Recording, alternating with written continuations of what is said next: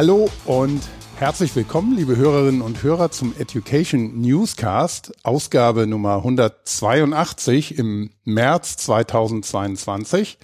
Mein Name ist Christoph Hafner und ich bin heute ohne unseren Podhost Anchorman Thomas Jenewein unterwegs. Der hat nämlich ausnahmsweise mal frei. Aber ich mache das alles hier heute natürlich nicht alleine denn ich habe zwei wunderbare Gäste eingeladen, um über ein Thema zu sprechen, das derzeit schon ja, einiges an Aufmerksamkeit bekommt, aber das viele von euch vielleicht noch nicht wirklich einordnen können. Es geht nämlich um das Metaversum beziehungsweise Metaverse. Und da wir ja ein Lernpodcast sind, geht es natürlich ums Lernen im Metaversum. Und dazu begrüße ich nicht zum ersten Mal übrigens in unserem Podcast die Sirka Freigang und den Thorsten Fell. Beide sicher vielen von euch schon bekannt durch Themen wie Lernen mit Virtual, Mixed oder Augmented Reality oder auch Smart Learning Environments. Sirka, Thorsten, moin und ganz herzlich willkommen hier im Podcast. Ja, schönen guten Morgen und danke für die Einladung. Ja, moin hier aus Ostfriesland. Ich freue mich drauf. Sehr schön. Ja, dann haben wir einen Überhang in ähm, Sachen Norddeutschland. Ist auch mal gut. Wie gesagt, viele von unseren Zuhörern und Zuhörern kennen euch beide bestimmt schon, gerade in dieser ganzen Corporate Learning Blase. Aber für alle anderen, die das nicht tun, könnt ihr euch bitte mal kurz vorstellen. Ich weiß nicht, Circa, fängst du an? Na klar, kann ich gerne machen.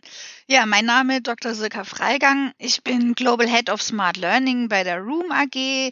Ähm, die Room AG ist ein Tech-Startup, was eine Plattform anbietet für 2D, 3D, Mixed Reality und VR.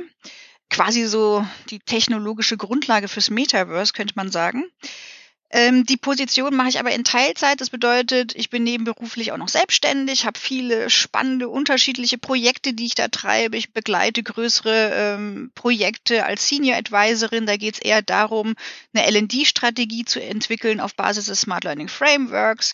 Ich kuratiere aber auch Smart Learning Playgrounds, wie zum Beispiel das Future Lab auf der LearnTech dieses Jahr. Und ich bin Gründerin der Smart Learning Pirates. Das ist eine Community, ähm, die sich zum Ziel gesetzt hat, das Thema Smart Learning ja zu verinnerlichen und Future Skills zu erwerben in dem Peer Learning Format. Das ist vielleicht, was ich so aktuell mache, vielleicht noch kurz zum Hintergrund. Ich bin promovierte Erziehungswissenschaftlerin, habe über IoT in Education promoviert. Also mein Steckenpferd früher war so das Thema IoT, ähm, also sprich Internet der Dinge. Und ich habe mich sehr lange äh, mit der Frage beschäftigt, ob und wie man das Internet der Dinge auf Lehr- und Lernprozesse anwenden kann in Form von intelligenten und hybriden Lern- und Arbeitswelten. Das ist quasi dieses Konstrukt Smart Learning Environments das quasi ähm, ja auf Basis meiner Forschungsarbeit entstanden. Ich habe viele Jahre in der Bildungstrend- und Zukunftsforschung gearbeitet, habe also da wirklich ja einschlägige wissenschaftliche Erfahrungen, aber parallel dazu war es mir auch wichtig, diese ganzen neuen Erkenntnisse auch immer in der Wirtschaft zu spiegeln bzw. zu transferieren. Das ist mir extrem wichtig. Insofern ähm, hatte ich unterschiedliche Positionen. Ähm, ich war mal eine Zeit lang für VW tätig, viele Jahre bei Bosch und jetzt im Tech-Startup. Ja, sehr schön. Thorsten. Ja, ich bin über 20 Jahre in Unternehmen gewesen, habe da Außen- Weiterbildungsabteilungen geführt, Business-Transformationsabteilungen verantwortet. Das heißt, es ging immer darum, eben Change-Prozesse mit Menschen, mit Technologie zu begleiten. Auch in den Aufgaben, wo ich eben Außen- Weiterbildung geführt habe, hatte ich immer das Thema E-Learning bei mir, das heißt neue Lernformen. Und bin dann vor fünf Jahren eigentlich durch ein privates Interesse im Kunstbereich, weil ich mal privat zum Thema VR gekommen und habe da den Einstieg in die immersiven Medien und Technologien gefunden.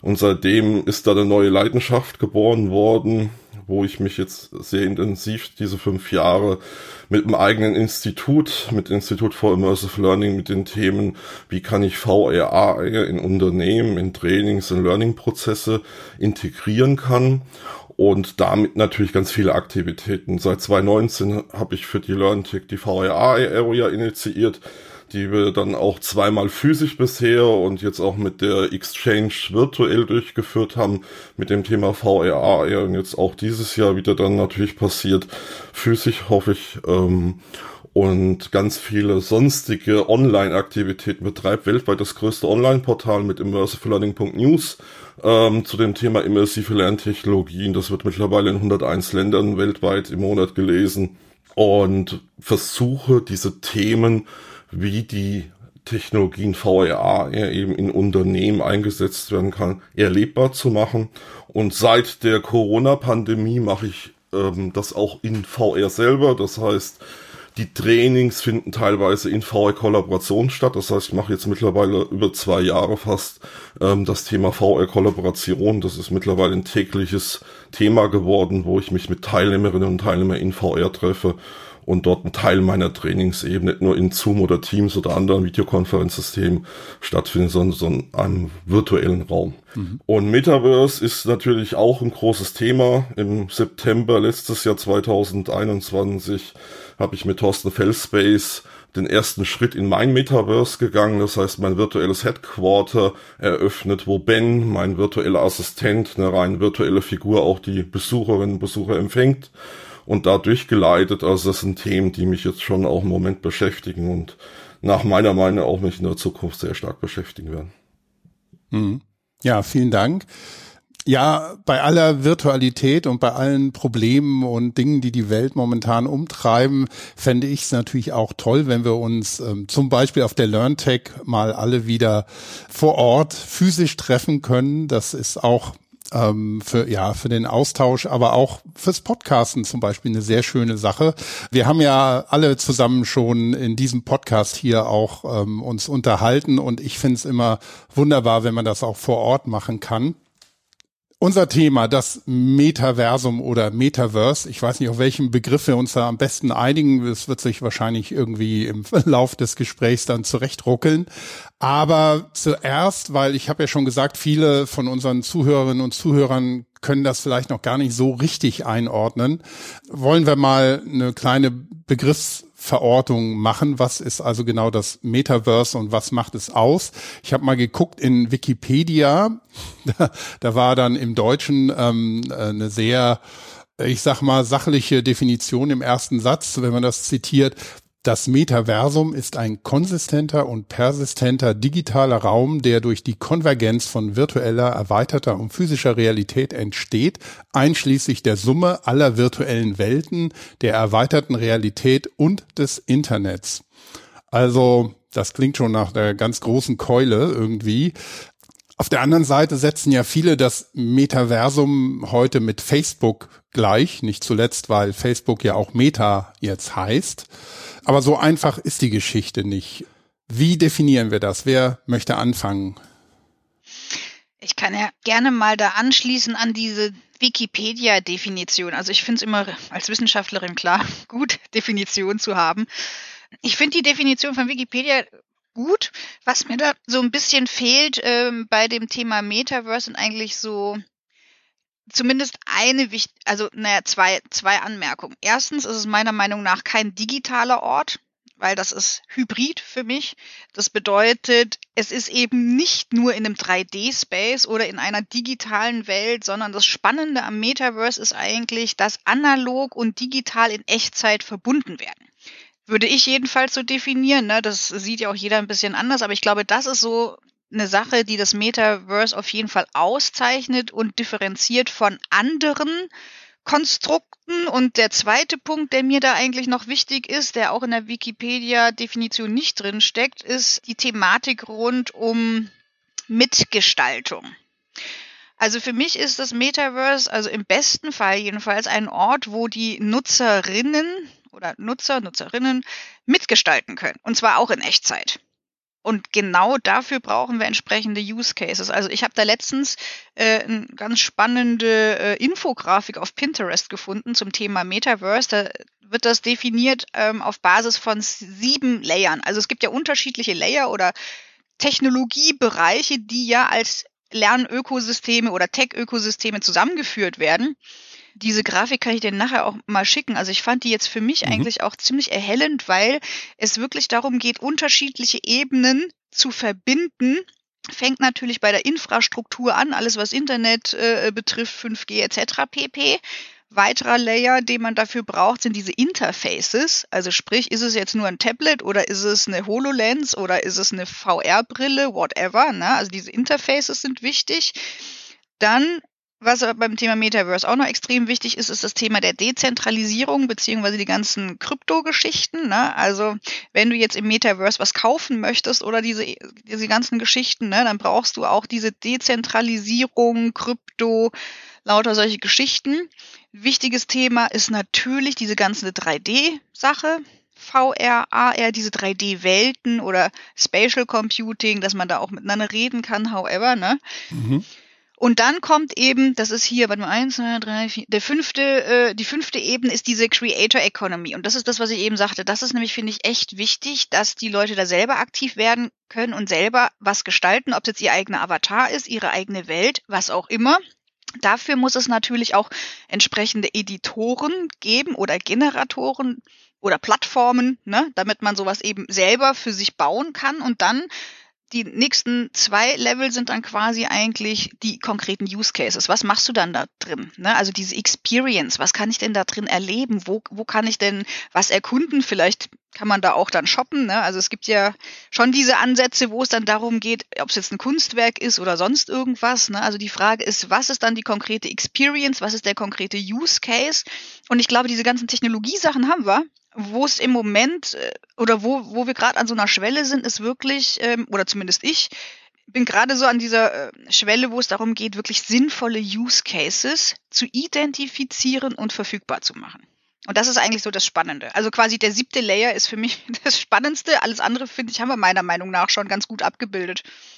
Auf jeden Fall spannend zu hören, ja. Also gehen wir mal ein bisschen weg von der Technik erstmal. Also für mich ist das Metaverse eine Human Social Interaction räumliche Welt. Das heißt, wenn wir sehen, es geht um die Menschen, es geht um die soziale Interaktion, es geht eben um Interaktion mit der Welt, ob das jetzt physisch ist oder virtuell ist.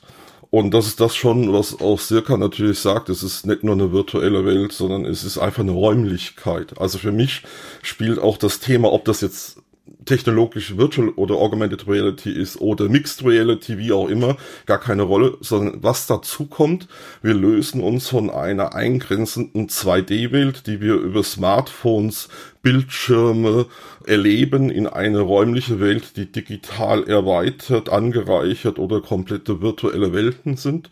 Und wir agieren als Menschen in dieser neuen Räumlichkeit. Und da kommen natürlich so Themen wie Ownership dazu. Also ich sag mal, wenn ich Inhalte erstellen kann und dann virtuelle Güter generieren kann, brauche ich dazu natürlich Technologie, aber eigentlich ist das Thema Ownership ein ganz wichtiges. Das geht einher mit dem genannten Thema, wo Silka gesagt hat, dass man selber Creator werden kann, dass man selber Inhalte generieren kann, aber letztendlich steckt dahinter eigentlich ein Besitztum von Gütern. Und dieses Besitztümer das können natürlich auch Lerninhalte in Zukunft sein. Das heißt, dass ich natürlich Lerninhalte generieren kann, die anderen teilen kann, die anderen zur Verfügung stellen kann, die anderen damit weiterarbeiten können, neue Güter generiert werden, ich das vielleicht erlaube oder eben auch nicht. Das ist eben dann auch nochmal ganz spannend. Und dazu brauchst Technologie. Und da bin ich im Moment zumindest ein bisschen anderer Meinung. Da haben wir noch nicht alles, was wir brauchen diese ganze Krypto-Themen, Blockchain-Technologie ist noch nicht wirklich so weit, dass ich das alles komplett machen kann, dass ich das übergreifend über mehrere Metaversen, mehrere Metaverse-Systeme machen kann. Da fehlen noch Standards. Das heißt, da ist noch ganz viel im Moment auch im Fluss und in Entwicklung. Und da muss man mal abwarten. Es gibt viele Ansätze, es gibt viele erste Technologien, ähm, wir werden, denke ich, nachher noch zu Begrifflichkeiten kommen. Was ganz spannend ist, ist dieser Layer-Ansatz tatsächlich. Der wird schon relativ lange versucht zu nehmen. Und was ich jetzt letztes Jahr schon angefangen habe mit einem kleinen Kreis von Leuten, diesen Layer-Ansatz auf Learning umzumünzen. Das heißt, wegzugehen eigentlich von einem sehr generischen Ansatz, wo man Metaverse erklärt, sondern hin zu einem Learning Training Metaverse Ansatz, ein Framework. Und da kann man natürlich schon überlegen, welche Layer gibt's dann da, wie ist das ausgestaltet. Aber grundsätzlich, wie gesagt, Human Social Interaction und das räumlich, das wäre für mich zumindest eine ganz schöne Definition, weil mit dem Human kommt auch Themen rein, kommen wir bestimmt auch noch drauf, was Ethik zum Beispiel angeht und ethische Fragestellungen. Ja, vielleicht können wir, weil für mich klingt das Ganze immer noch ein bisschen schwer fassbar, auch wenn ich mich ja, ehrlich gesagt, seit über 20 Jahren mit ähm, Themen wie äh, virtueller Realität und Augmented Reality, all diesen Sachen auch äh, immer wieder mehr oder weniger intensiv beschäftigt habe, finde ich den so im Zentrum dieses Menschen interagieren also eine menschlich-soziale Interaktion, sehr interessant. Auf der anderen Seite, und damit gehen wir vielleicht auch schon direkt so in die Diskussion rein, hast du es ja auch ganz schön gesagt, Thorsten, es geht auch um Besitztümer und Güter und das Handeln und Verhandeln von virtuellen Gütern. Und dem Metaverse wird ja auch so ein bisschen vorgewerfen, das sei ja ähm, jetzt der pure Kapitalismus in Reinstform, so ungefähr. Und das steht eventuell ja auch ein bisschen dann im Gegensatz zu dieser Idee der sozialen menschlichen Vernetzung und Interaktion. Wie sehen denn aus eurer Sicht die wesentlichen Potenziale aus im Metaverse, wenn wir das mal so gegenüberstellen. Also dieses wirklich kapitalistische Denken und auch Umsetzen da drin. Aber auf der anderen Seite auch Dinge, die das soziale Miteinander angehen, die ja nicht unbedingt diametral dem gegenüberstehen, aber schon, ja, da gibt's schon so einen gewissen Spannungsbogen manchmal. Vielleicht können wir da auch erstmal ins Allgemeine gucken und dann ein bisschen fokussieren auch auf das Thema Lernen. Also ich habe schon den Eindruck, dass es sehr, sehr viele andere Bewegungen oder andere Ströme mittlerweile gibt. Dadurch, dass Facebook da so krass rausgegangen ist, das gab ja einen Riesenaufschrei eigentlich in allen Richtungen. Ne?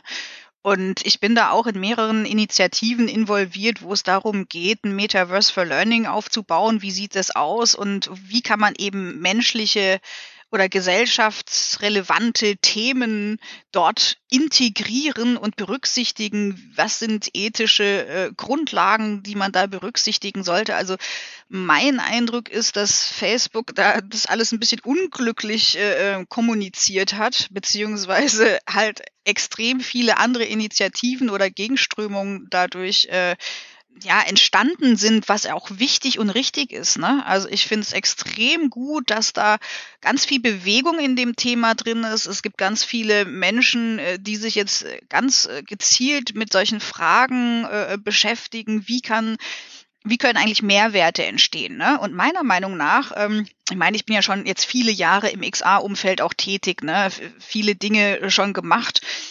Und ich bin ja total überzeugt von diesen Experiences, ja, also von diesen neuen technologischen Möglichkeiten und ich bin davon überzeugt, es gibt riesige Potenziale, vor allem im räumlichen Lernen.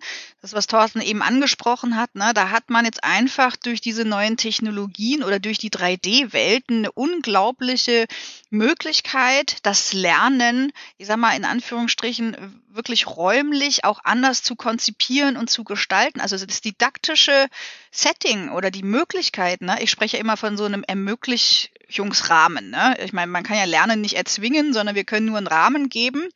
Und dieser Rahmen sieht mittlerweile komplett anders aus, wenn wir wirklich so eine Art Metaverse for Learning aufbauen. Das machen wir bei Room natürlich auch.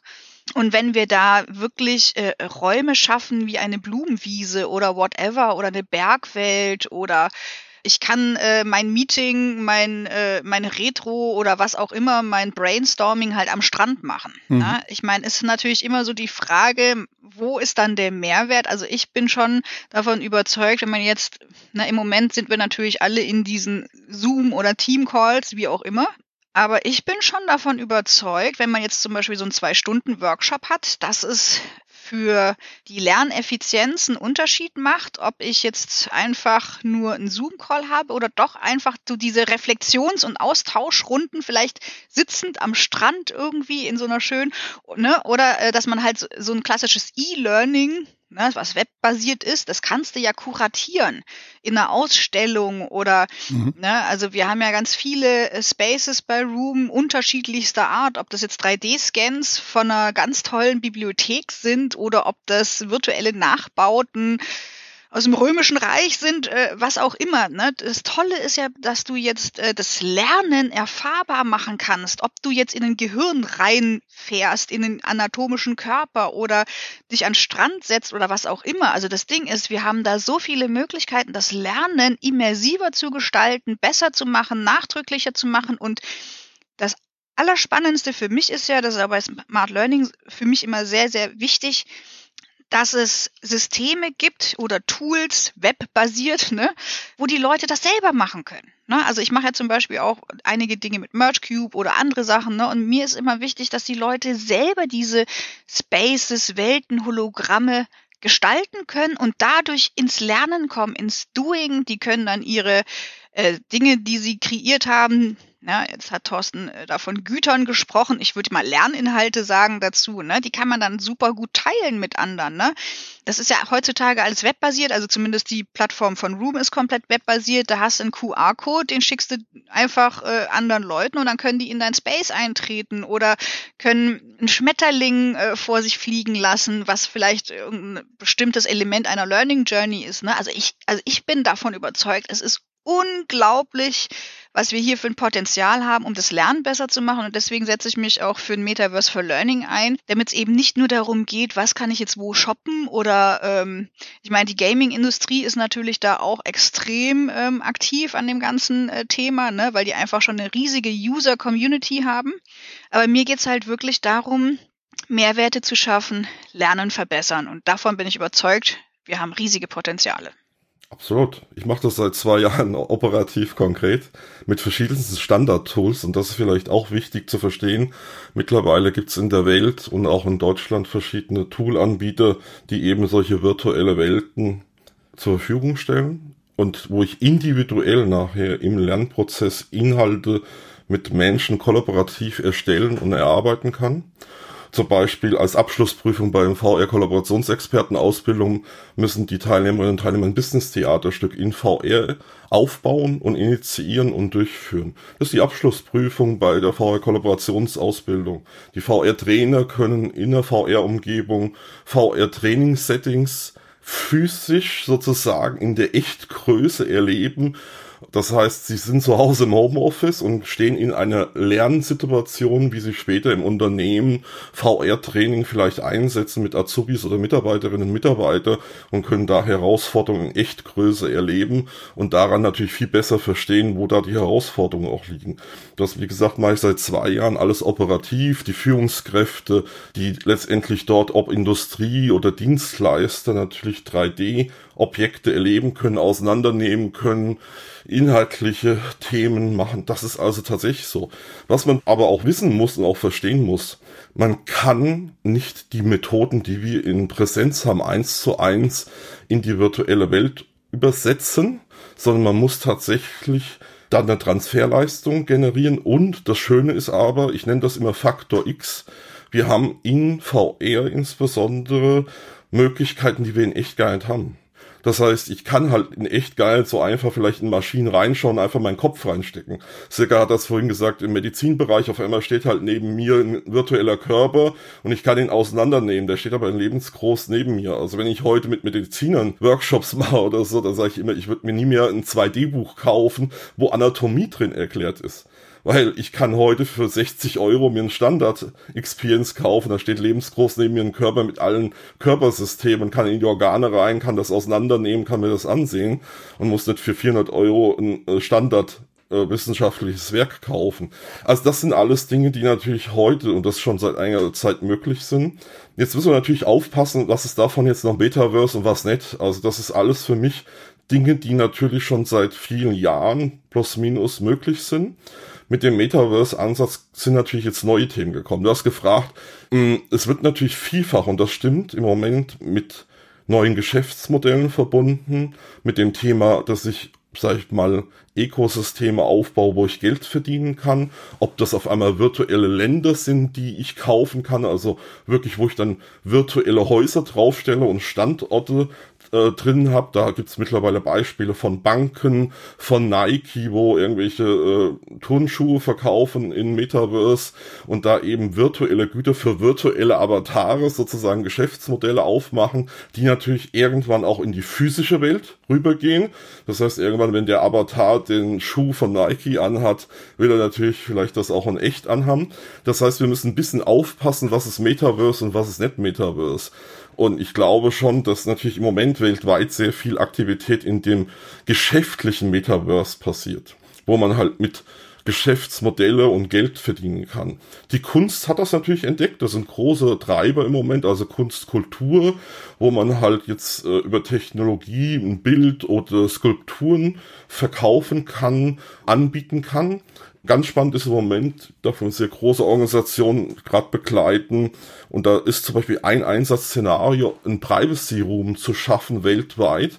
Gerade in der aktuellen Lage, wo wir uns befinden. Ganz spannendes Thema. Kann ein Metaverse ein virtueller Raum sein, wo man sich geschützt drin treffen kann und über Dinge sich austauschen kann. Also auch das sind natürlich Einsatzszenarien. Aber es ist schon so, die Treiber von, also die Anbieter und Ideengeber, wir hatten jetzt vorhin Meta genannt, also Facebook, es ist aber auch Microsoft, es ist Hyundai, äh, also sind ganz viele Hersteller mittlerweile auf diesen Begriff Metaverse gesprungen, haben natürlich sehr starken Interesse damit auch Geld zu verdienen. Und da muss man tatsächlich so ein bisschen aufpassen, weil der, die Grundidee Metaverse ist ja eine offene Welt, wo es jeder ermöglicht, eben eigene Dinge zu generieren, die dann mit anderen zu teilen oder daran zu arbeiten. Und da wird es spannend sein, wie die Vermischung stattfindet. Wir merken auch zum Beispiel Südkorea, China, Japan bauen im Moment schon öffentliche Metaverse-Systeme, wo sie ihre Bürgerinnen und Bürger reinbringen und E-Government-Prozesse anbieten. Das heißt, ähm, Südkorea hat gerade jetzt veröffentlicht, 200 Millionen US-Dollar zu investieren in das Thema Metaverse.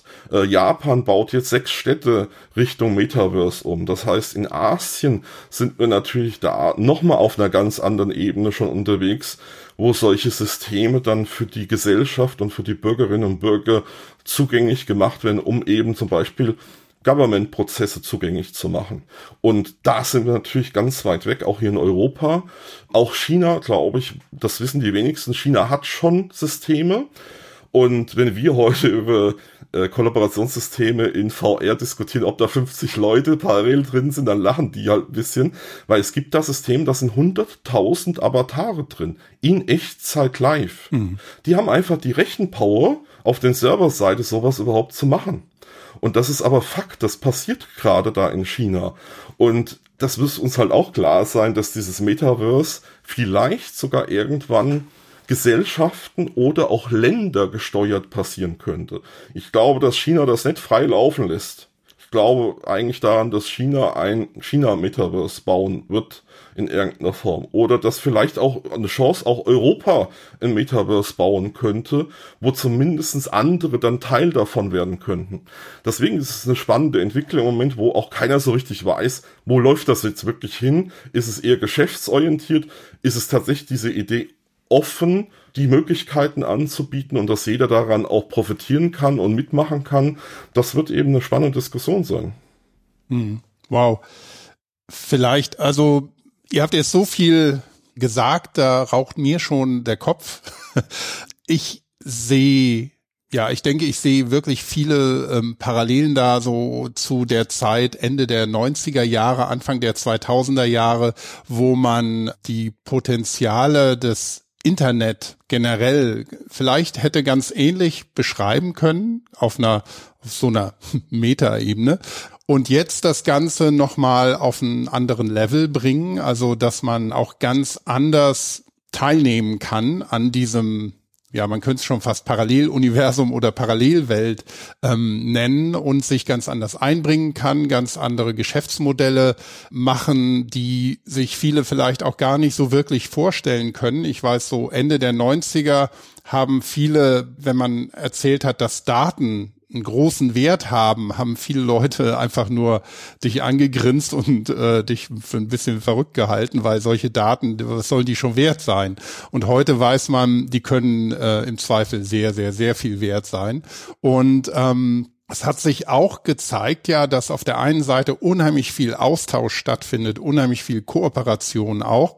Was man häufig mitbekommt, sind natürlich auch die, die Schattenseiten, also was, wo überall Trolle auftauchen, wo sich Leute alles andere als gut äh, verhalten zueinander. Und wie wir das im Moment ja leider sehr krass wieder sehen, ähm, das tun Menschen immer wieder, aus welchen Gründen auch immer.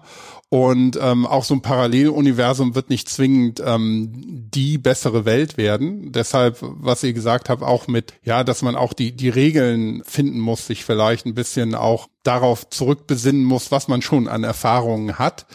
Also, wenn ich jetzt so, so ein bisschen ins Dystopische abschweifen würde, dann würde ich, was weiß ich, wenn ich jetzt mal so ein extremes Bild sehen würde, ich würde lauter verlotterte Menschen in irgendwelchen Interaktionsmöglichkeiten sehen, die in einer Parallelwelt ein ganz anderes Bild von sich zeichnen. Und dass man ähm, vielleicht auch, wenn man sich die tollen Turnschuhe oder Sneaker im ähm, Metaverse kauft, gar kein Geld mehr übrig hat, um sie sich in der realen Welt noch zu kaufen und alle sitzen nur noch in Jogginghose mit langen Fingernägeln und zauseligen Haaren zu Hause und interagieren und sind in der anderen Welt was ganz Wunderbares. Das klingt jetzt so ein bisschen nach Black Mirror. Verlinken wir in den Show Notes. Tolle Serie. Aber ich würde ähm, trotzdem so ein bisschen ähm, sachlicher von euch dann vielleicht mal ein paar auch ja Risikofaktoren äh, besprechen, die ihr da seht. Also ich fand das von dir jetzt gar nicht unsachlich, um ganz ehrlich zu sein. also ich meine, Metaverse geht ja von, von einer Idee her basiert, oder viele sagen, das basiert auf einem Roman von Neil Stephenson von Snow Crash und das ist ja auch so eine dystopische Welt, wo man so eintaucht. Ne? Mhm. Und davon gibt es ja ganz viel von diesen Science-Fiction-Romanen, die genau in so eine Richtung, also es gibt ja etliche dystopische Bücher. Ne? Also mhm. ähm, und ich habe ja irgendwann, ich glaube Anfang letzten Jahres schon Vorträge gehalten unter dem Titel Die Matrix wird kommen, weil ich genau diese Risiken sehe. Mhm. Und zwar sehe ich da sehr viele Risiken, genau das, was Thorsten angesprochen hat, vor allem wenn man das global betrachtet. Es ist unfassbar, was global passiert. Ne? Ähm, ich verweise da immer gern auf so einen Report von Holon IQ, die untersuchen immer, ähm, wo das Venture Capital reingesteckt wird, weltweit gesehen, auch im EdTech-Bereich. Und gerade China ich war schon mal in China auf einer Konferenz, also im Zuge Smart Learning. Smart Learning sind ja intelligente Lernsysteme, ne? Also natürlich eine super Grundlage, um äh, die Bürger und Bürgerinnen schön manipulieren zu können. Ne? Und das ist genau der Grund, warum die unfassbar viel investieren in solche Sachen, ja. Und ich weiß gar nicht mehr, wann ich in China war. Ich war echt geflasht von dieser Kultur und ähm, ja, von allem, was da so passiert.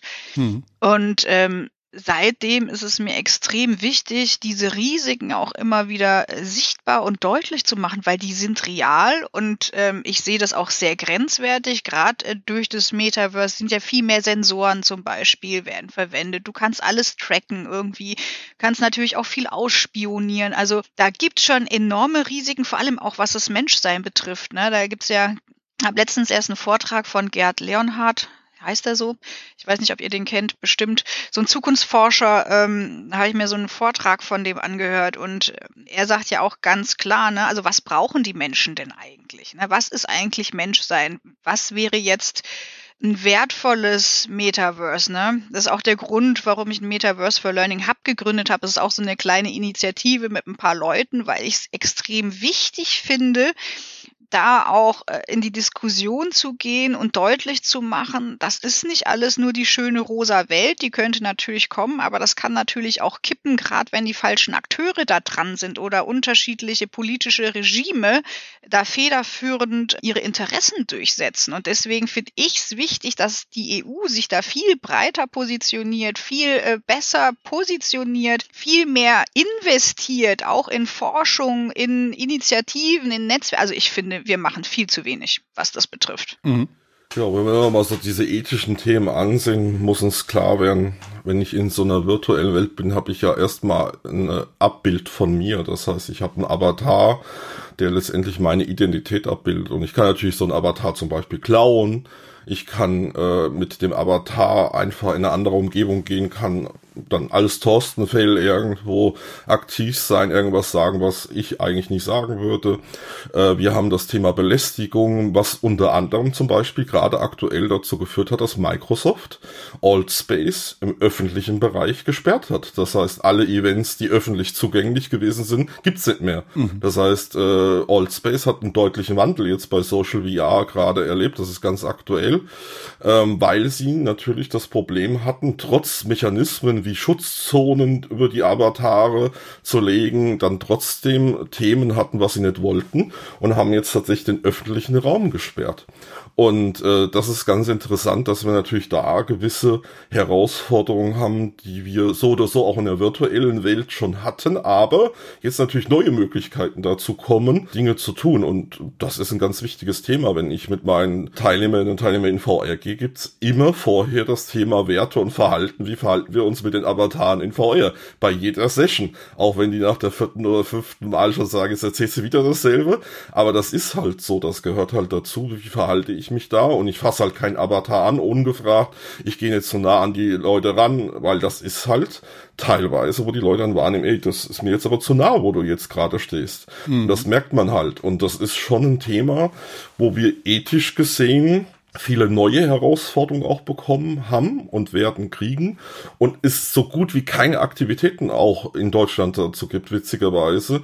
Das heißt, es beschäftigen sich fast niemand mit dieser Fragestellung. Es gibt paar Leute in den Hochschulen, die paar Grundlagenforschungen auch die letzten Jahre da gemacht haben, aber die mal angefangen haben, machen leider im Moment nichts und jetzt auch ein ethischer Rat macht dazu leider im Moment nichts. Äh, ist ja gerade schon richtigerweise gesagt, auch EU stellt sich da im Moment sehr passiv auf bei bestimmten Themen.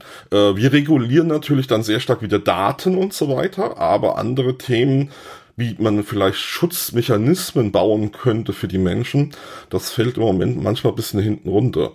Also ich bin aber auch natürlich gewillt, immer zu sagen, naja, ich denke immer ein bisschen doch an die positive Seite in den Menschen. Ich weiß, dass das manchmal ein bisschen schwer fällt, wenn wir sehen, was alles so gemacht wird und passiert aber ähm, wir müssen sehr kritisch an der einen oder anderen Stelle sein. Aber auch da auch wieder mein Credo. Vieles von dem, was jetzt diskutiert wird, gab es auch schon vor der Diskussion mit Metaverse. Wenn ich mit einer VR-Brille mich hier zu Hause im Homeoffice bewege und jede Bewegung von meinem Körper getrackt wird, dann ist das kein Thema, was mit dem Metaverse kam. Das gab es auch schon vor der Diskussion mit Metaverse. Und das ist auch nochmal ganz wichtig. Wir müssen da auch sehr genau, finde ich, und sehr scharf hinschauen.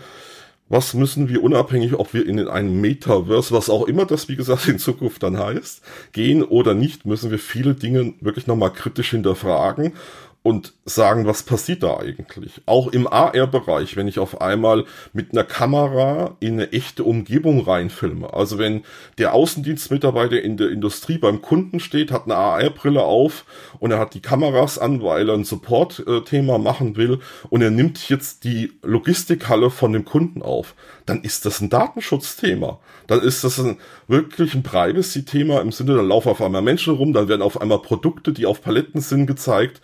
Also also das sind alles Themen, die im Moment sehr wenig diskutiert werden, bis gar nicht. Und da müssen wir, wie gesagt, schon auch nochmal in die, unabhängig von dieser Metaverse-Thematik, in diese ganzen räumlichen, virtuellen, erweiterten Welten reinschauen, was ist da möglich, auf was müssen wir da achten, weil das schlägt irgendwann dann in Metaverse-Diskussion wieder zu Buche. Und ich bin aber da hoffentlich ganz positiv, weil das hat ja die Zeit gezeigt. Deutschland ist da ja eher sehr kritisch, was so Themen angeht, was aber auch dazu führt leider, dass wir, glaube ich, in diesen Technologien gerade ein bisschen den Anschluss verlieren. Weil dieses Kritische doch dann dazu führt, dass vieles verboten wird. Die Frage ist, wie kann man Lösungen schaffen? Das wäre viel spannender. Und wie kann man technische Lösungen schaffen, dass diese Herausforderung, die definitiv da ist, für die Menschen optimal gelöst werden kann. Also eben Schutzzonen, hatte ich gesagt, bei Avataren, die im System existieren, äh, sind zum Beispiel ein Ansatz, ja, dass ich gar nicht näher kommen kann an den Avatar, weil das technologisch gar nicht geht. Hm. Und, und da finde ich, müsste man halt viel mehr hinschauen, wie zu sagen, wir verbieten das jetzt, weil das alles schlecht ist sondern zu schauen, wie kann man Lösungen schaffen. Mhm. Genau, das finde ich auch extrem wichtig. Ja, ich denke auch, wenn man ähm, das Wissen hat, wo viel Licht ist, ist auch viel Schatten, bringt es auch nichts, wenn man einfach das Licht ausknipst.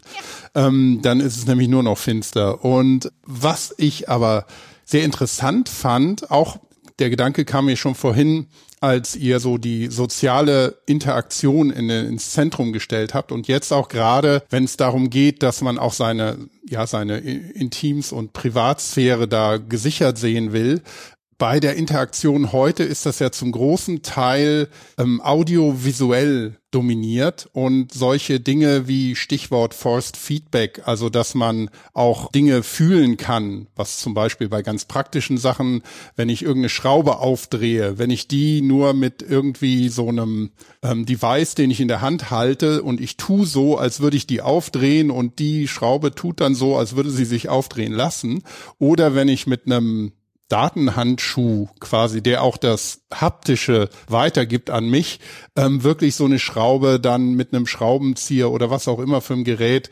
aufdrehen kann. Und genauso ist es natürlich, wenn ich da irgendwo äh, auf einer Veranstaltung virtuell stehe und jemand kommt und ähm, legt mir plötzlich die Hand auf die Schulter sei es nur, dass er sagt, hey äh, Christoph, äh, ich bin's, oder dass jemand mich einfach erschrecken will oder ich das auch einfach gar nicht will da denke ich auch, muss man dann Regeln finden und da in so einer Parallelwelt manche Leute sich vielleicht bemüßigt fühlen, sich nicht an Regeln halten zu müssen, ist natürlich die Frage, inwieweit man Regeln auch ähm, einfach ja freischalten kann oder oder eben nicht. Ja. Ich glaube, die Herausforderung besteht halt einfach darin, dass es Szenarien geben wird, die sich heute viele nicht vorstellen können.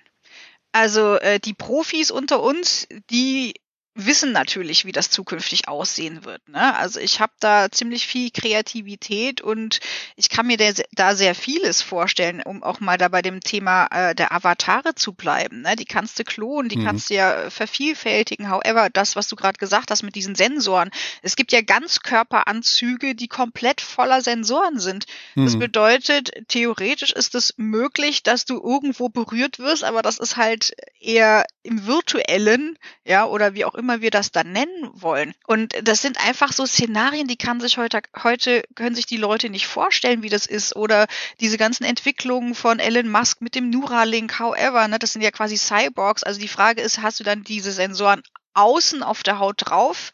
Hast du die in dir drin? Also im medizinischen Bereich ist es ja Standard, dass wir überall elektrische Teile reinkriegen. Ne? Aber welche Ausmaße nimmt es noch an? Ne? Deswegen äh, sage ich ja auch immer, dass diese also ich rede dann immer von Futures Literacy. Das ist äh, die Fähigkeit, äh, die Zukunft zu gestalten und zu verstehen, welche Szenarien da in Zukunft entstehen können. Und genau damit müssen wir uns viel intensiver beschäftigen. Also wie können denn solche Szenarien aussehen? Wir müssen viel mehr Arbeitskreise haben, viel mehr Diskussionen. Wir müssen viel mehr kreativ äh, selber die Zukunft gestalten, wie wir sie wollen. Das ist immer der Ansatz, äh, wo ich dann sage, das ist extrem wichtig. Ich mache dieses Jahr auch ein Futures Literacy Laboratory. Das bedeutet, wir setzen uns ganz gezielt genau mit diesen Fragen auseinander. Die Technologie ist da. Wie wollen wir denn eigentlich zukünftig lernen und arbeiten? Das ist unsere Verantwortung meiner Meinung nach, das selbst zu gestalten, damit wir nicht von anderen gestaltet werden, in Anführungsstrichen, weil gerade das Thema Avatare, ich habe mich ja letztes Jahr, oh nee, Quatsch, schon viel länger her, habe ich mich hier eins zu eins geklont quasi. Ne? Das funktioniert mhm. ja mit Fotogrammetrie. Das bedeutet, du gehst einfach in so eine kleine Kabine, sind 200 Kameras, zack, eine Sekunde Foto, wird gerendert, hast ein 3D-Modell von dir selbst. Und wenn man jetzt mal überlegt, wie einfach das technologisch ist, du brauchst nur ganz viele Fotos von einer Person oder von einem Objekt und das Ding ist, also dieses digitale Objekt oder virtuell kannst du ja dann überall nutzen. Mhm. Und jetzt, ich, ich habe dann halt mal drüber nachgedacht. Für mich war das ja super simpel. Das war so einfach. Das kann ja jeder machen. So, wenn ich jetzt an Facebook denke oder Meta, die ja Hunderttausende von Fotos von ihren Nutzer, Nutzerinnen haben auf der Plattform. Was ist denn, wenn die dann einfach die ganzen Fotos mal nehmen und von jedem Avatar machen? Mhm. Ja. Also und vor allem das Ding ist ja, ich schon ganz lange her, da habe ich einen Vortrag von einer ganz tollen Frau von Agnieszka Walorska gehört oh Gott, wie, ich krieg den Titel nicht mehr hin, aber das ging irgendwie darum, dass auf Facebook mittlerweile fast mehr verstorbene Menschen sind als lebendige. Und da, dann wird's halt echt gruselig, wenn du überlegst, dass die aus den Daten Avatare bauen, die aber schon verstorben sind. Das, also theoretisch könntest du da Konzepte entwickeln, wie du Menschen am Leben erhältst. Vor allem, du hast die ganzen Textdaten von denen. Du kannst ja mit AI, also mit KI, ähm, die ganzen Texte, Muster erkennen. Das bedeutet, du hast einen Avatar in 3D. Die Oma lebt ewig. Ja, du hast, weißt genau, was die ihr Leben lang gepostet hat. Dann kannst du natürlich die, das Profil komplett nachbilden total spooky. Und vielleicht in ihrem 20-jährigen Ich irgendwann, dass das immer da abgebildet ist, ne? Und nicht. Ja, natürlich. Das Alter Die Oma auch. sieht natürlich gut Altern. aus. Ja, genau. ja. Aber das sind natürlich Use Cases, die theoretisch, technologisch denkbar wären. Mhm. Und ich, deswegen finde ich halt wichtig, dass man überlegt, okay, was für eine Zukunft wünsche ich mir denn? Was brauchen wir, was wollen wir und was wollen wir eben auch nicht? Und genau diese Dinge muss man thematisieren.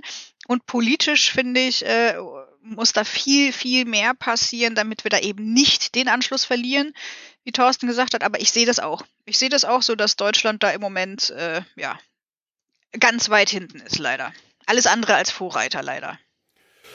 Vielleicht auch nochmal an der Stelle so ein bisschen positiv, was könnte man dann im Lernen auch machen? Also du hast ja auch äh, richtigerweise gesagt, du hast deinen Avatar relativ einfach ja da erstellen können. Das ist im Moment noch eine statische Abbildung, so wie ich weiß. Ich hab, bin jetzt hergegangen Ende letztes Jahr und habe einfach dynamisch, das heißt, ich stehe jetzt auf dem Tisch und erkläre dem Lerner was. Und wenn wir das mal ein bisschen weiterspinnen, dass wir im Lernbereich solche Hologramme in Echtzeit in die Räumlichkeit des Lerners reinstellen können, wo ein Expertin, ein Experte Dinge mir erklärt, mich coachen kann, äh, mir individuell helfen kann, Prozesse zu leisten, wäre es ja auch eine positive Geschichte. Und ich glaube, wie gesagt, wir müssen immer ein bisschen aufpassen, wie weit wir eben in diese Bilder auch reingehen, weil Bilder hat damit viel zu tun, wie die Menschen die Zukunft sehen. Wenn wir also in Deutschland halt immer die Probleme und die Herausforderungen sehen und eben eher diese düsteren Bilder zeichnen, auch in den Köpfen generieren, werden wir natürlich viele Menschen vorfinden, die auch Probleme mit diesen neuen Möglichkeiten haben. Und äh, dieses Credo, diese Zukunft aktiv gestalten, habe ich ja von Anfang auch an bei mir im Institut gehabt. Und diese Bilder zu generieren, bin ich jetzt sogar so weit jetzt oder gehe gerade so weit, dass ich eben Geschichten erzähle. Also ich habe jetzt gerade vor kurzem äh, einen Podcast live gesetzt zum Thema Metaverse for Learning in der Schule, um da mal so eine Welt zu skizzieren, wie das aussehen könnte, wie eine Schulalltag mit diesen Technologien heute vielleicht aussehen könnte. Und ich glaube, das sollten wir versuchen, alle gemeinsam auch Bilder zu generieren von dem, wie es sein könnte. Natürlich nicht zu vergessen, auch die Herausforderungen zu besprechen und zu sagen, da müssen wir aufpassen. Aber ich fände es viel erstrebenswerter, auch darüber zu überlegen, wo würde es denn sinnvolle Mehrwerte generieren mhm. und uns im Lernen im Training auch wirklich sinnhafte Szenarien zu generieren und uns zu helfen, den Anschluss überall, das ist ja nicht nur jetzt in dieser Technologie, wir merken das in vielen Bereichen, finde ich gerade, ob das ähm, Maschinenbau ist, wo wir den Anschluss mehr und mehr verlieren, ob wir im Bereich der Dienstleistung sogar mehr und mehr gewisse Sachen verlieren. Also einfach um wieder leistungsfähiger zu werden im Sinne der Kreativität, und Ideen. Ich glaube, da könnten uns diese Technologien extrem helfen und da hilft uns, glaube ich, solche Bilder, um das besser uns vorzustellen und vielleicht auch Ideen zu bekommen und zu sagen, ey, den Punkt da, den finde ich jetzt clever, den will ich jetzt mal ein bisschen tiefer diskutieren und schauen, wie ich das vielleicht dann technisch und äh, organisatorisch umsetzen kann. Und am Schluss wird natürlich wir als Menschen entscheiden. Wollen wir das? Wie einfach ist der Zugang? Äh, will ich mich mit Circa in Zukunft virtuell treffen, da was machen oder nicht? Also das sind einfach dann Fragestellungen, die jeder für sich, aber auch natürlich wir Menschen beantworten müssen. Und da, und da wird die große, glaube ich, Herausforderung sein, eben in diesem Metaverse, was im Moment sehr stark, wie gesagt, finde ich, international geschäftsorientiert diskutiert wird, vermischen wir da vielleicht eine Chance mit Sachen, die wir eigentlich gar nicht wollen. Und deswegen bin ich auch dafür, lieber Bilder zu, erklären, zu erlebbar zu machen. Und das ist das Tolle an diesen neuen Technologien. Wir können auf einmal Bilder und Geschichten erlebbar lassen. Mhm. Und diese Räumlichkeit, die wir sowohl in der erweiterten Realität, aber auch in der virtuellen Welt bauen und erlebbar machen können, finde ich, sollten wir nutzen für all die Probleme, die wir haben auf der Welt. Wenn wir über Nachhaltigkeit diskutieren, ja, dann stellen wir uns halt mal in eine virtuelle Welt rein und schauen uns die Welt mal an, wenn wir nichts machen. Oder wir schauen uns am besten die Welt an, wenn wir was tun. Nämlich dann erklären wir noch, was wir tun, wie die Welt dann aussehen könnte. Und das sind Chancen, finde ich, wo wir im Moment liegen lassen. Wir nutzen diese Möglichkeiten nicht. Das mit den Bildern fand ich schön, dass du das gesagt hast, ne? Weil das Ding ist, wir haben ja jetzt in, der, in dieser Virtualität die Möglichkeit, Welten zu schaffen, die es vielleicht auch gar nicht gibt. Ich habe da letztens auf LinkedIn übrigens eine Umfrage gemacht, weiß nicht, wer das gesehen hat, weil ähm, wir gerade bei Room quasi ja Lernspaces gestalten und die Frage ist, wie sollen die denn aussehen? Ne? Dann habe ich irgendwie vier, vier Kategorien äh, aufgemacht. Mhm. Einmal eher so ein bisschen Büro, Bibliothek, was man halt so kennt, was jeder mit Lernen verbindet. Ähm, dann hatte ich naturnahe Orte. Das war übrigens großer Favorit. Viele Menschen möchten in der Natur, ne, einem schönen grünen Environment. Dann hatte ich, genau, ich hatte magisch, also sprich magische Orte. Das fand ich eigentlich total entzückend. Man kann ja so ein kleines Hogwarts bauen oder was auch immer. Und dann gab es eben noch so futuristisch. Ne? Also es gibt ja auch wirklich die Möglichkeit, ja, ich sag mal, bei Room nennen wir das Eco-Punk-designte äh, Science-Fiction-Welten und das geht dann mehr so in Richtung Gaming, sag ich mal, so ein bisschen, ja, aber theoretisch wäre es auch möglich, dann wirklich dann ich sag, ich, ich rede dann auch gerne von Wohlfühlorten des Lernens. Und genau die können wir uns bauen. Ob es jetzt die Villa Kunterbund von Bibi äh, Langstrumpf ist oder ähm, na, was auch immer. Das Schöne ist, wir können ja wirklich da alles bauen, was wir uns wünschen. Und diese Option gab es halt früher nicht. Ne? Also deswegen bin ich auch davon überzeugt, es gibt unfassbar viele Vorteile, die wirklich das Lernen besser, schöner, effizienter und auch immersiver gestalten können. Mhm. Sofern man das richtige didaktische Konzept hat, da haben wir ja schon drüber gesprochen. Ne? Man kann nicht eins zu eins alles im äh, virtuellen 3D-Raum machen, ob ich jetzt eine VR-Brille aufhab oder nicht. Also mit diesen Brillen bin ich jetzt ein bisschen außen vor, da bin ich nicht so großer Fan von, aber wie auch immer man diese 3D-Welten dann betritt, ne? Ähm, das Schöne ist, dass wir die einfach selbst gestalten können. Ja. Das Interessante da ist vielleicht auch nochmal für die Zuhörerinnen und Zuhörer, was da auch gerade passiert, äh, wie diese Gestaltung stattfindet. Bis dahin sind Experten notwendig, die diese 3D-Räume erschaffen, wenn man sie größer macht. Das wird zunehmend aber einfacher. Und was jetzt gerade passiert, ist das auch. Und da können wir jetzt sagen, ob was wir wollen, Leiter, Meta ist da im Moment wirklich gut unterwegs, technisch. Die gehen jetzt her über Sprache, virtuelle Welten zu bauen. Das heißt, ich kann sagen, ich will drei Berge und eine Insel, dann wird virtuell 3D-Objekte, eine Insel mit drei Bergen da hinten hingestellt. Hm. Und das bauen die gerade. Das heißt, diese ganzen Möglichkeiten, wie die Welten gebaut werden, wo wir uns dann virtuell erweitert drin bewegen, das wird viel einfacher werden in Zukunft, so dass das wirklich, sagen wir, plus minus für jeden möglich sein könnte, wer will, natürlich äh, um da letztendlich das zu gestalten. Und was ich gerade mache, ich mache gerade ein ganz kleines Experiment in meinen VR-Kollaborationssessions, mache ich nach der inhaltlichen Session, gehe ich mit den Leuten fünf Minuten lang in VR-Umgebungen oder 360-Umgebungen, die extra gebaut sind für Stress und Leistung zu steigern. Das heißt Entspannungsumgebung. Ich bin dann auf einmal in Thailand am Strand, wenn ich will. Ich bin in den Bergen, wenn ich will. Ich bin in einer virtuellen 3D-Umgebung und das machen wir gerade nach einem einer VR-inhaltlichen Session, fünf Minuten gehen die Leute dann da rein und das kommt mega gut bei den Leuten an. dass diese Welten sind extra gebaut. Das ist auch ein Profi-Anbieter, die das extra auch wissenschaftlich mit der Humboldt-Universität hier in Deutschland evaluiert haben. Und das ist ein Standardprodukt und da integriere ich das sogar in meinen Lernprozess jetzt rein. Ich nenne das Learn Booster und Learn Breaks, wo die Leute dann in der virtuellen Welt sozusagen da nochmal in eine andere Umgebung kommen und ganz bewusst wieder entspannen oder auch sag ich mal, irgendwo wieder aktiviert werden, mhm. um, um da letztendlich den Lernprozess. Und das funktioniert im Moment wirklich gut. Aber das sind ganz neue Konzepte. Und mhm. deswegen, das ist wirklich das A und O bei uns im Learning. Das muss verstanden werden. Wir können halt viele Dinge von der echten Welt ein Stück weit rübernehmen, aber es kommen neue Möglichkeiten dazu. Und dies, wie gesagt, dieser Faktor X, das bewegt mich seit Jahren jetzt, diesen Faktor X zu identifizieren und nicht mehr nur das zu machen, was wir sowieso schon können und machen, und äh, sondern den Faktor X eigentlich zu machen. Und das ist das, was die Leute auch spüren dann in den Trainings, dass es eben auf einmal neue Möglichkeiten schafft. Und das müsste das Credo sein, auch fürs Metaverse, eben neue Möglichkeiten zu schaffen. Mhm. Ja. Und positive Möglichkeiten. So sehe ich das nämlich auch. Ne? Also im letzten Jahr ist im Rahmen der Smart Learning Pirates, da ist auch jemand auf die Idee gekommen, einen ähm, 3D-Raum zu bauen der positiven Affirmationen. Ich fand das so toll, weil es genau darum ging, einen digitalen oder virtuellen Raum zu bauen, wo man das Stresslevel abbauen kann und wo man sich in Anführungsstrichen erholen kann. Na, und wenn man äh, sich jetzt überlegt, dass jeder acht Stunden vor dem PC sitzt, dann ist es vielleicht mal ganz schön, durch so eine Welt zu laufen. Also man kann es natürlich auch wieder kritisch sehen, so nach dem Motto, wäre es jetzt besser, mal eine halbe Stunde um Block zu gehen und spazieren zu gehen? Das könnte man jetzt natürlich auch die Frage stellen.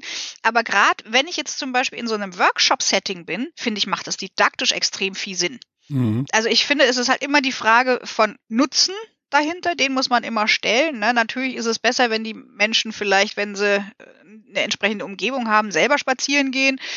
Manche haben aber auch die Möglichkeit gar nicht. Und wenn man die Möglichkeit nicht hat, ist es vielleicht besser, mal fünf Minuten in so einem virtuellen ähm, Raum der positiven Affirmationen spazieren zu gehen und sich da Erholung zu suchen, anstatt die ganze Zeit vorm PC äh, in diesen Meetingschleifen zu sitzen. Ne? Hm. Die Dosis macht's halt, gell? Wie bei allem. Außerdem. Genau. Also es ja. ist auch immer die mehr, die erzählt wird. Ich will keine acht Stunden so eine VR-Brille aufhaben. Da kann ich ganz beruhigen. Ich habe 2018 die erste Umfrage da mit Unternehmen gemacht. Wir sind im Durchschnitt im Learning bei 18 Minuten Lernzeit in VR. Und wenn ich Sessions mit Leuten mache, dann ist der gesamte Block, wo VR drin ist, eine Stunde lang und davon sind dann ungefähr 45 Minuten max, eher weniger VR. Der Rest passiert außerhalb von VR. Und äh, weil selbst wenn ich jetzt so wie ich doch relativ häufig in VR bin, irgendwann ist für mich auch genug. Mhm. Und bei mir dauert es vielleicht ein bisschen länger, aber ich sag mal, die meisten Menschen halbe bis dreiviertel Stunde lang geht ganz gut darüber ist dann die meistens anstrengend. Und ich glaube, das muss man auch fairerweise sagen, also die Angst, die manchmal da ist, jetzt habe ich so paar Stunden so eine Brille auf, das ist im Moment nicht das typische Szenario, was wir in Unternehmen im Training und Learning sehen. Wie das dann mit AR-Brillen aussieht zukünftig vielleicht, das ist nochmal eine andere Geschichte. Das wird die Frage sein, gibt es überhaupt absehbare AR-Brillen? Da bin ich zum Beispiel im Moment sehr kritisch, das merken wir in der Entwicklung, in der Technologie gerade, dass es skalierbare AR-Brillen geben wird, bin ich im Moment eher kritisch absehbar deswegen, die Entwicklung wird jetzt gerade ganz spannend, wenn wie klein werden diese Devices, wie smart werden sie sozusagen und nutzbar. Da müssen wir jetzt mal abwarten, was die Technologie in den nächsten Jahren so bringt. Hm. Ja, ich finde es spannend, weil das, was ihr hier beschreibt, ähm, ist natürlich auch ein schönes Bild, wie das so ein System und so eine Welt auch den Bedürfnissen der Benutzer, also der Menschen und in unserem speziellen Fall dann der Lernenden auch gerecht werden muss, damit es letztendlich funktioniert. Also wenn es nur ginge, indem man acht Stunden am Tag eine VR-Brille auf hat, dann wäre dem Ganzen keine Zukunft beschieden. Und genauso, wenn, wenn nur Profis so eine Welt gestalten können. Ähm, ein schönes Beispiel ist ja eigentlich äh, Minecraft als ein Spiel oder eine Welt, die man auch sehr einfach selber gestalten kann. Die, die sieht dann auch wie aus Klötzchen gebaut aus. Sowas wird vielleicht auch in Zukunft dann noch anders aussehen, aber ich glaube, dieses Bedürfnis zu gestalten, ähm, das Bedürfnis Geschichten zu erzählen oder zu durchleben und dadurch zu lernen, das sind alles ganz wichtige Punkte, die ihr da gebracht habt. Ich gucke gerade so ein bisschen auf die Uhr. Wir, wir sind schon, wir, wir haben uns schon wieder so ein bisschen verquatscht. Damit habe ich schon gerechnet. Ich bin auch der Meinung, wir müssen unbedingt mal ein Follow-up machen, weil ähm, mir sind jetzt auch noch mal ganz viele neue Punkte gekommen. Bevor wir zu unserer berühmten, berüchtigten Home Story kommen, ähm, gibt es noch einen Punkt, den ihr vielleicht an der Stelle hier noch mal machen würdet, ähm, von dem ihr sagt, äh, das ist jetzt noch mal ganz wichtig in dem Kontext, den wir bisher hatten. Mut haben und was machen, ausprobieren, Erfahrungen sammeln und eben aktiv die Zukunft gestalten. Das ist so mein Credo einfach für die äh, Zuhörerinnen und Zuhörer. Diese Technologien haben Herausforderungen, das stimmt, aber sie haben ganz viele Chancen und Möglichkeiten und lieber auf die Chancen und Möglichkeiten schauen und äh, den Mut haben, mal Dinge auszuprobieren. Mhm. Ja, das würde ich an der Stelle auch unterstreichen. Wir haben ja ein Motto, das heißt Create Experiences and not Lessons. Das bedeutet, wir brauchen auch dringend neue Lernformate und Ansätze, die das Lernen einfach lebendiger und schöner und besser machen. Und insofern finde ich auch extrem wichtig, sofort mal ausprobieren, selber machen, ins Doing gehen. Ne? Ich spreche gerne von Do-Tank anstatt Think Tank. Und wenn man das alles mal ausprobiert hat, merkt man auch, dass es kein Hexenwerk ist, sondern dass es eigentlich relativ simple Sachen sind, äh, wenn man die didaktisch sinnvoll integriert, einen sehr großen Mehrwert haben. Mhm. Ja, das ist dann schon der perfekte Übergang zur ähm, Home Story, die keine richtige Home Story ist, sondern es geht ja dabei eher darum, ja, was sind eure generellen Glaubenssätze oder Narrative zum Thema Lernen und dann aber auch noch darauf schauen, was eure letzte wirklich gute Lernerfahrung war, vielleicht im Metaversum hier an der Stelle und was ihr so auf eurer To-Learn-Liste habt und noch ein paar Empfehlungen. Aber vielleicht fangen wir an mit den Glaubenssätzen zum Thema Lernen. Circa, willst du nochmal weitermachen an der Stelle? Na, dann muss ich mich jetzt wiederholen. Ich habe ja schon gesagt, create experiences and not lessons. Ja. Äh, das treibt mich schon seit vielen Jahren um. Ich habe 2017 meine Sketchnote auf Twitter gefunden. Da war eine ganz tolle äh, ähm, Zusammenfassung zum Thema, wie soll eigentlich Lernen aussehen? Was ist gutes, effizientes Lernen? Und daher habe ich diesen äh, Spruch Create Experiences, not Lessons, übrigens auch Learn Like a Pirate, weil man kann das Lernen einfach viel besser machen, als es im Moment ist. Äh, und ja, dem habe ich mich verschrieben quasi. Ja, Learn Like a Pirate finde ich gut. ich auch. ähm, Solange die Kanonen nicht fliegen, ist alles gut. genau. Nein, ähm, das Thema Zukunft aktiv gestalten und Zukunft erlebbar machen. Ich glaube, das sind so die zwei Themen, die mich schon das Leben lang äh, rumtreiben, weil Zukunft kann man viel drüber sprechen. Wenn man es nicht erlebbar macht, ist es für die Leute sehr schwierig, den nächsten Schritt damit zu gehen. Sehr schön, ja. Da haben wir schon wieder zwei neue Glaubenssätze. Wir haben ja schon eine ganz lange Liste mittlerweile. Also die, die Rubrik finde ich wirklich klasse. Aber eure letzte tolle Lernerfahrung am besten im Metaverse. Circa. Im Metaverse, naja gut, das kommt drauf an, wie man Metaverse jetzt wieder definiert, ne? Aber wir hatten gerade das auch schon angesprochen, diese Wohlfühloase der positiven Affirmationen, die aus der Community heraus gestaltet, entwickelt, produziert worden ist, ohne dass irgendein Experte, eine Expertin äh, da irgendwas zutun musste. Also das war für mich ein absolutes Highlight äh, im Rahmen der Smart Learning Pirates Community, dass die selber in der Lage sind, das Konzept von Smart Learning umzusetzen und selbst zu gestalten. Es war denen ihre Idee oder von einer bestimmten Piratin quasi, und ähm, das beflügelt mich, das macht mich glücklich zu sehen, wie die Menschen über sich hinauswachsen, wenn man ihnen die Möglichkeit und ihnen einen Rahmen gibt, einen digitalen Raum, einen virtuellen Raum zum Ausprobieren und es funktioniert. Cool, ja. Dienstagabend war es bei mir, da war nämlich eine Gruppe bei mir von VR-Trainern, die bei mir die Ausbildung gemacht haben. Wir haben in einem VR-Kollaborationstool eine offene Veranstaltung gemacht und wir haben zusammen, waren insgesamt sechs Leute dann mit mir, haben wir einzelne Spaces inhaltlich befüllt, weil jeder dieser Trainerinnen und Trainer hat dieses Thema VR-Kollaboration in sein Geschäftsmodell umgesetzt und hat dann praktisch mit mir zusammen eine virtuelle Welt generiert, war eine öffentliche Veranstaltung. Wir hatten, ich glaube, 23 Teilnehmerinnen und Teilnehmer, die in VR und außerhalb von VR gewesen sind und die wir dann sozusagen in einer Guided Tour durch diese unterschiedlichen Spaces genommen haben und die konnten dann erleben, wie man VR eben mit ganz unterschiedlichen Schwerpunkten, Führungskräfte, Ausbildung, Coaching-Ansätze, Kommunikationstraining, technische Themen einsetzen kann. Und das war so meine letzte schöne Erfahrung. Ich habe aber eigentlich jeden Tag schöne VR-Erfahrungen, weil ich, wie gesagt, mittlerweile Projektsitzungen, Beratungsprozesse, Coaching mache, Training mache und das halt mit dieser Technologie und mittlerweile auch wieder in die physische Welt gegangen bin mit dem VR AR Experience Package. Das kriegen die wirklich in Karton geschickt, wo einige erlebbare Produkte physisch wieder gehen. Und das sind immer schöne Erlebnisse, wenn die Leute dann sich melden und sagen, ey, das war jetzt cool, was ich da erleben konnte. Und äh, letztendlich mit diesem Produkt dann sozusagen zu Hause selber Dinge ausprobieren konnten. Also wie gesagt, äh, das Schöne finde ich, diese Themen geben eigentlich meistens den Anlass für tolle Erfahrungen mit den Menschen. Mir ist auch gerade noch was eingefallen. Und zwar, wer wirklich ein tolles Metaverse mal angucken möchte, muss auf nu.land gehen. Nuland ist äh, die Eco-Punk designte Science-Fiction-Welt von Room. Also, das ist absolutes Highlight auch. Da stand ich auch schon drin.